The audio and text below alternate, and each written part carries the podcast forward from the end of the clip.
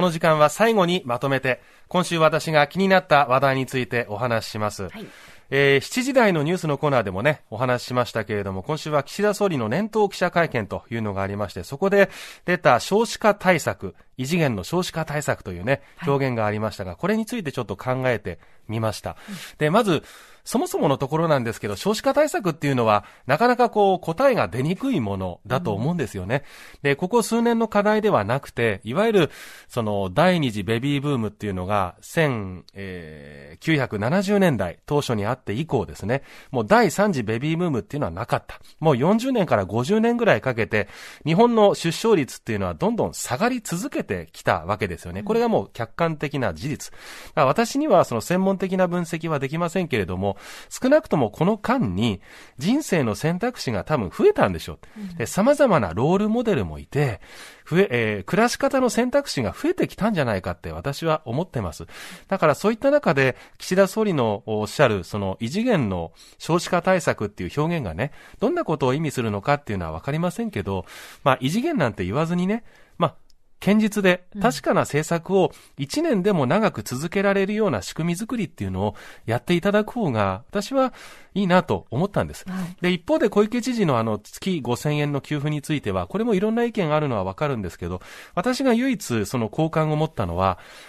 所得制限を設けていないっていうことなんですね。私、あの、児童手当に所得制限を設けるっていうのは反対の立場だったんですけど、児童手当に所得制限を設けているような国がですね、今、異次元の少子化対策をしてくれるとは、あまり思えないんですよ。だから、異次元じゃなくていいと。取り組めるものから取り組んでほしいっていうのが今日言いたいこと。で、例えば、待機時代、待機児童の問題ってありますけど、まあ実際には隠れ待機児童といってね、保育所にもう預けなくてもいいか、しょうがないかっつって諦めた家庭はまだまだ多いし、はい、私たちの側が保育園を今選択できる状況には至ってないんです。だからこれは、うん、待機児童問題減少傾向にあるとは言うものの、解決には全然至ってないんですよね。それからあの、出産育児一時金の話もこの間出ました。12万円から50万円っていう、8万円引き上げるっていうのは確かに相当大きな動きなんだとは頭では理解できます。でも、経験者としてはやっぱりかかった分だけ申請できる仕組みの方がありがたいなっていうのが個人的な経験談としてあります。まあ変な話ですけど、一時金が8万円上がってもですね、例えば病院側の経営判断で出産費用8万円上げられちゃうとあまり意味をなさないんですよ。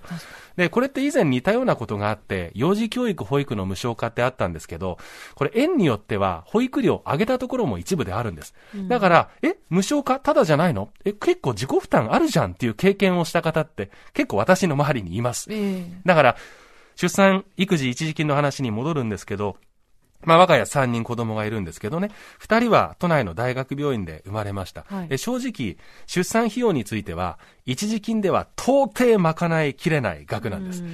で、一方で、里帰り出産で、えー、地方の病院で生まれた子供もいるんですけど、はい、そっちは足が出ましたけど、1万円くらいの自己負担で済みました。あ、そうなんですか、うん、だからこの経験を通じて、やっぱり、まあ少子化問題もそうなんですけど、出産の費用一つとってもね、やっぱり地域差っていうのはあるんだろうなってことは実感したんですよ。だから、難しいんですけど、その少子化の現状って地域によって差があるので、全国一律で同じような対策、支援サービスを整えることがいいのか悪いのかっていうのはこれまた難しいと思いません。だから、その支援が全国一律になっちゃうと、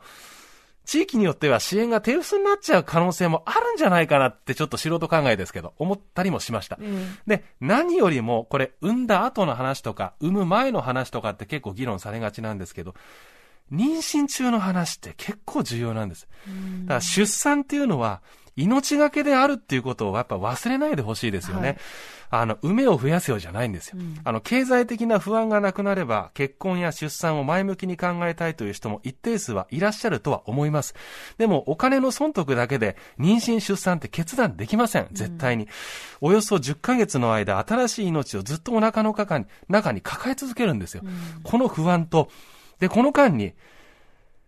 まあ、いろんなことあるんです。本当にね。で、出産の痛み、その後の育児の大変さもあることを考えるとそんな簡単な話ではないと思うので、ぜひね、産みたい、育てたいと思う人が、そうしやすい環境に作ることが一点。それから、異次元という言葉に変わるね、何か現実的に希望が持てるような言葉、ぜひ私は期待したいです。